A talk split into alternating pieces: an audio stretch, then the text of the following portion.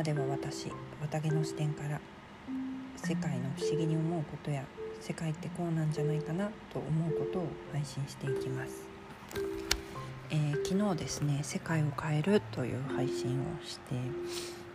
あのー、ここ最近ですねまあうん1ヶ月近くですかねずっとですね世界を変えるというところになんかこうものすごく自分のエネルギーが集まっていてどんなに頭でですね否定しようとしても世界を変えるっていう言葉から全然変わらなくてですねでこうずっと悶々と考えていたんですね。あの尊敬している方がいましてその方がこう国づくりとかですねあの世界平和とかおっしゃるですね。でそれに感銘は受けているしあの共感うん共感はしているんですよ。こう、うん、なて言うんでしょうね。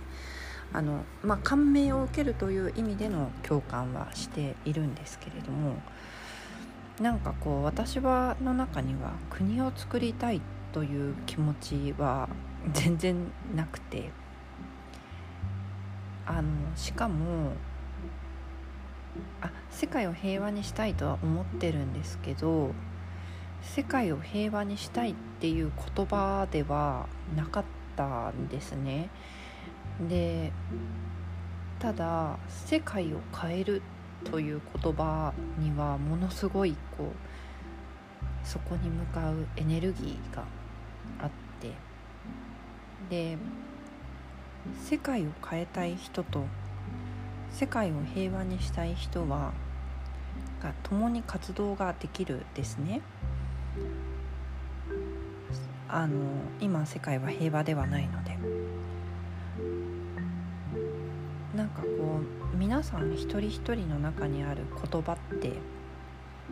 なんか私はそれ自体はどっちでもいいなと思っていてでも一人一人が願う言葉は違うんですよね。で私は世界を変えたいという言葉が自分の中にものすごくしっくりくる言葉だったんですね。ででも、うん、なんかこれも不思議な感覚で何かと戦って世界を変えるというよりは、うん、あの一粒のこう針の穴を開けるみたいな感覚が近いですかね。なんかそんな風に感じたんですね。でなんかそれ以外のなんかね昔私あの就活の頃って目の前にいる人たち私の見える範囲の人たちを幸せにしたいですって言って就職したんですよ。でそしたら就活ってあれですね新卒の頃ですね。でそしたらこう見事に目の前のことを幸せにしてくださいっていう営業職に配属されたんですよ。でもまあコピーの会社なんでえ？なんて言うんですかね。なんかコピーを売って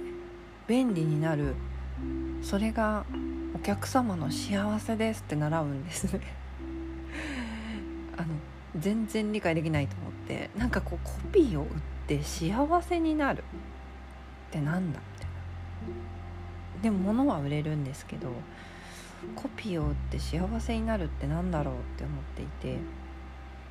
でもなんか多分私の中のその思いがこう結構伝わってしまっていて。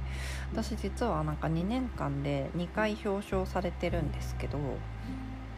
あのコピー機を売ってたじゃないんですよね。なんかこう全部違うもので椅子とか ソフトウェアとかだったかな。あとなんだっけあれあれプロジェクターとか。なんかこう売れたものは全然なんかこう今思えばですけれどもコピー機ではなかった。けれどもまあまあお客様が困っていることのニーズに合っているものを売っていたと思うんですが。そっかなんかこう世の中でいうところの目の前の人を幸せにするっていうのはこういうことなんだって思ったんですねその時。でその後こう占いをするんですよね。であの占いをすると確かに目の前の人は幸せになるんですけれども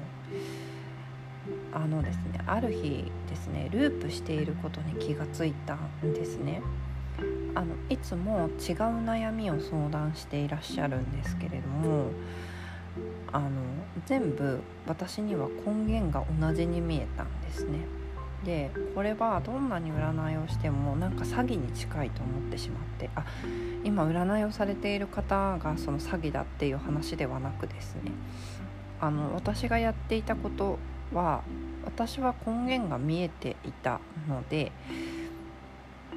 この根源を解決せずしてですね表面的なことを言って、まあ、解決してるんですよで本人は嬉しそうにはしているんですけれどもこれを解決と言ってしまったら私の仕事は何なんだろうというふうに思ったんですね。であの私はですねあの根源を解決するというミッションですね。あのこれをまずしようと思ったですよ。で根源を解決できるようになったですねでそれがあの風の世界に行くことだったんですけれども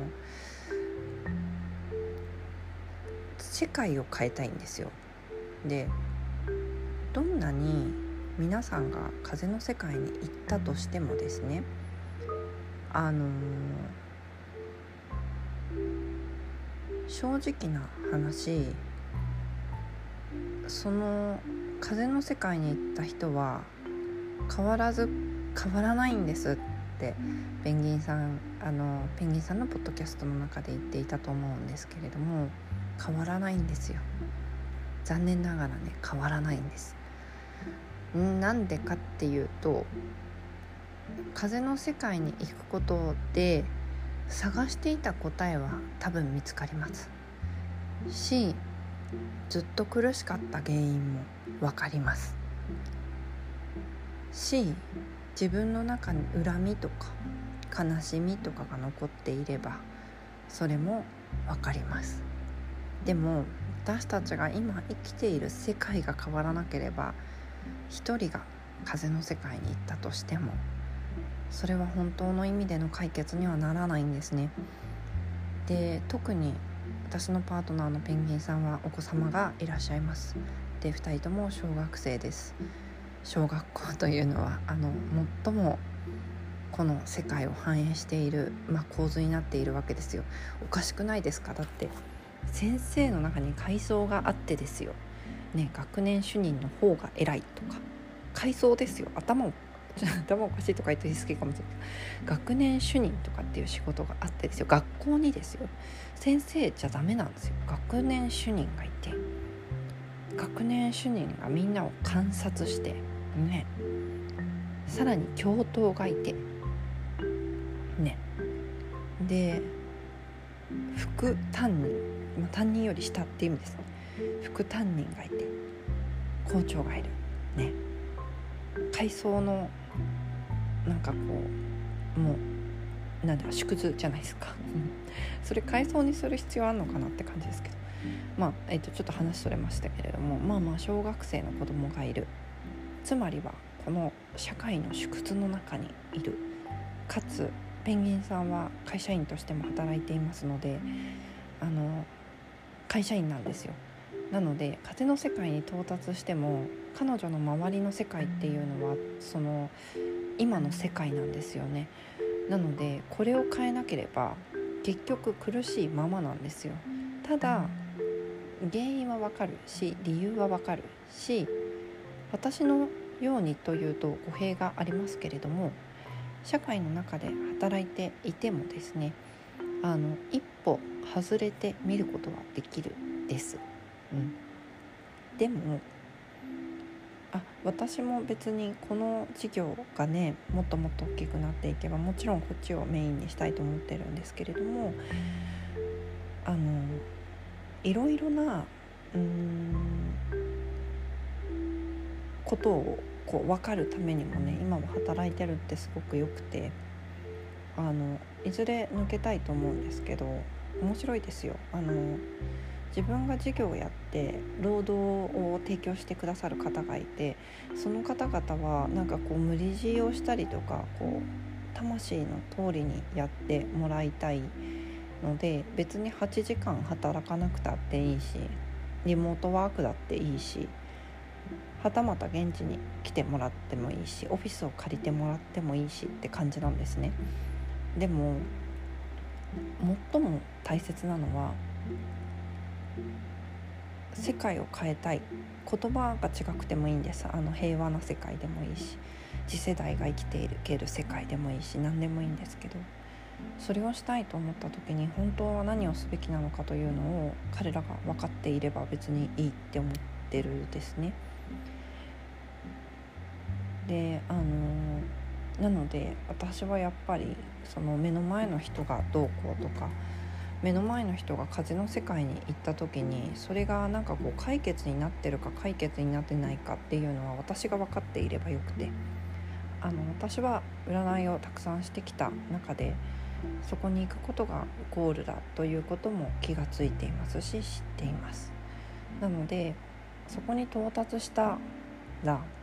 あその後なんかこうだってまあ、世の中がおかしいのでその後悩んであの質問に来ていただくのは全然 OK ウェルカムなんですけどあのー、そこは答えだっていうことは私が知っていればよくてその世界を知っている人がどんどん増えていけば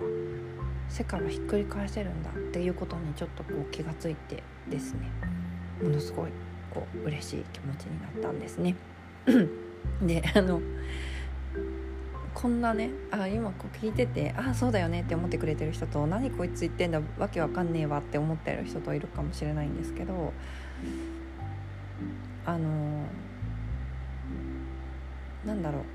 私はですねもともと分かってもらえないっていうこう気持ちを持っているんですけれどもあのなんか一人でも分かってもらえてあの